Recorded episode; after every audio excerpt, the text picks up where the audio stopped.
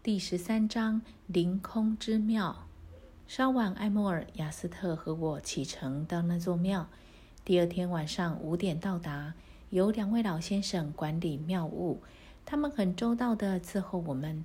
庙宇在一高峰之上，用岩石盖建的，传说有一万两千年的历史，保管得非常好，是悉达大师们建的第一座庙宇。要到庙里求得完全的宁静，此处地点是再恰当也没有的。位在群山之中的最高峰上，海拔超过一万零九百尺，比谷地高出五千尺。最后路段七里处，路径陡直而上，有时候在崖边有棍条，在上端用绳系好做攀援用。此刻我们位处六百尺高空中，抓着棒条攀上陡峭的直坡；其他时候我们需要攀援绳子编制的绳梯。最后一段路全走绳梯，直上直下有三百尺高。到达之后，宛如置身世界之顶。隔天早上天没亮，我们就起身走到庙顶。昨晚如何爬上来的事，我全忘了。庙筑在峭壁边缘上，你可以一眼望到三千尺下，整座庙就好像凌空一般，很难相信竟有这种景象。远处我们可以看到三座山，据说山上有庙，其势与此山相同，但是太远了，我的双管望远镜看不到。艾莫尔说，昨晚有一支队与我们同时间到达最远的那座山峰上，总队长就在那支队上。他说，如果我想要跟他们联络，没有问题。现在他们在那里，跟我们的情形一样。我拿出记事簿记上，我正站在海拔一万零九百尺的庙顶上，庙好像悬在半空中。表上时间正好是四点五十五分，日期是八月二日星期六。艾莫尔看完，经历片刻，然后回答是：时间我的表是五点零一分，地点悬单在空中，海拔八千四百尺，日期八月二日星期六，景色绝佳。立身之处奇妙异常。然后艾莫尔说：“如果你要我把这个字条送去，把回信带回来，我能跑一趟，并且跟他们聊聊天。”我把条子交给他，他就消失了。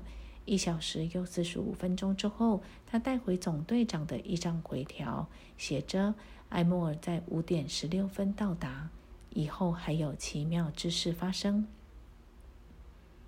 我们待在这里三天，艾莫尔往返各个支队，把我的字条传给他们，再带回来他们的回条。第四天早晨，我们准备回到总部去，发现艾莫尔和雅斯特想去三十里外的另外一个小村庄。我建议说，我们可以一起走。当晚夜宿一个牧羊人开的客栈，隔天一大早出发，因为我们用走的。要在天黑以前赶到目的地。到庙的路上不能骑马，所以把马留在村子里。早上十点钟，闪电的厉害，好像会有雷雨，结果没有。我们穿过的地方多树木，地上盖了一层厚厚的干草。这个地方好像很干燥。电极十几处干草堆着火。后来发现，我们给森林大火包围。霎时间，火快速的从三面向我们蔓延烧来，冒起重重浓厚的烟雾。我无助又慌张，不知如何处置。艾莫尔和雅斯特似乎冷静而镇定，使我觉得还有点希望。他们说有两条生路，一条是试着走到另一条从深谷流来的溪水，此谷离谷离此地大约有五里路。倘若能到大火未灭之前，可以躲在该处平安无事。另一条是穿过火海，倘若你信得过我们，我们就可以穿过去。